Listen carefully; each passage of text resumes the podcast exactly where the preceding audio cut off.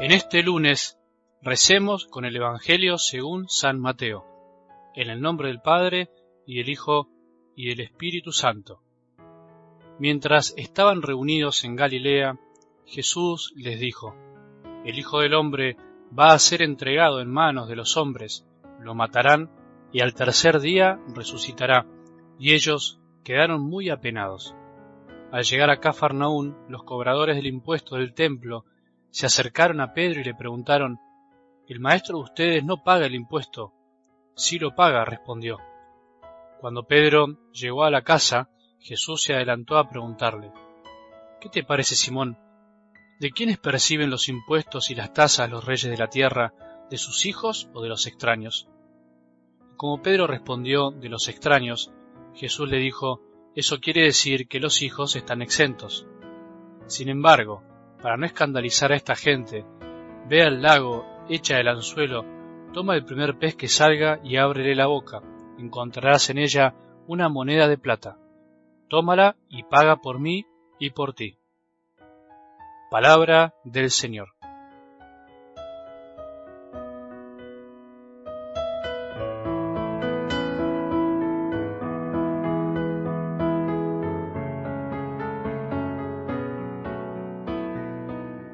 Mientras navegamos por el mar de esta vida, nos va pasando de todo un poco.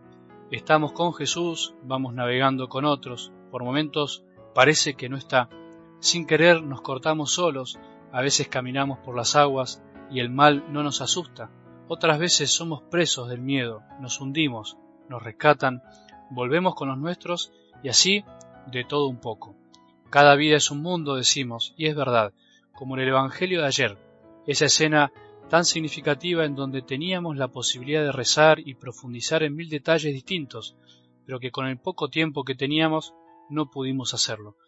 Por eso te propongo arrastrar unos días más el lindo lastre del Evangelio de este domingo que pasó. Nos va a ser bien a todos, te lo aseguro. Jesús a veces, aunque parezca raro, nos obliga a navegar solos, sin Él, pero siempre junto a otros. Quiere que seamos nosotros los que crucemos ciertos lagos, ciertas dificultades, incluso con viento en contra. Él toma distancia para enseñarnos algo, para que aprendamos ciertas cosas. Es como que nos suelta la mano, aunque suene feo, como hiciste o hacés vos con tu hijo en sus primeros pasos, cuando aprendió a caminar. ¿Te acordás? Le vas agarrando la mano hasta que de golpe lo soltás, aunque sabés que se va a caer, pero le soltás la mano igual y lo haces con amor, por amor, por su bien, Así hizo Jesús con sus discípulos. Los obligó a navegar solos. Así hace con nosotros. Nos deja ciertas noches oscuras para después aparecer otra vez al amanecer y mostrarnos que sin Él no podríamos hacer nada. Si hoy estás así, no te angusties, no pienses que Jesús te soltó la mano para hacerte sufrir. Jamás podríamos pensar eso de nuestro buen Dios, que es Padre con todas las letras.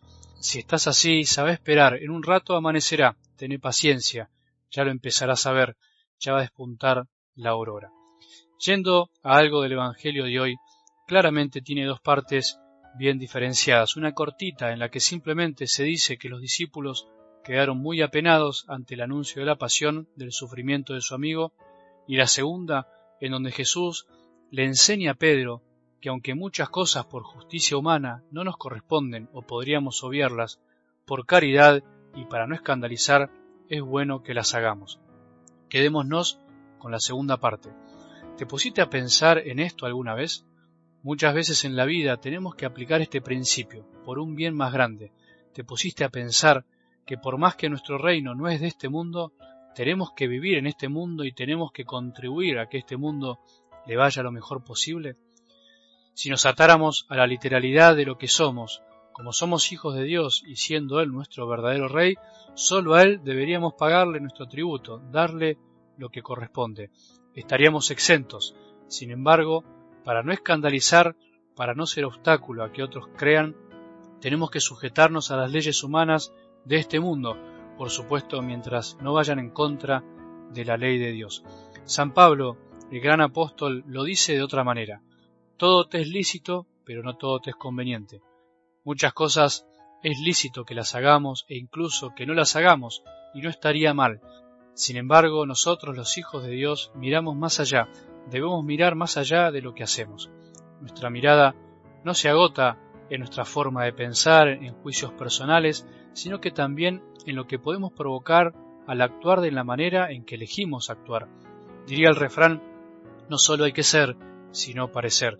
No solo hay que pensar y actuar según lo que uno cree conveniente o justo, sino también en evitar que nuestras actitudes sean un motivo para que otros se alejen de Jesús.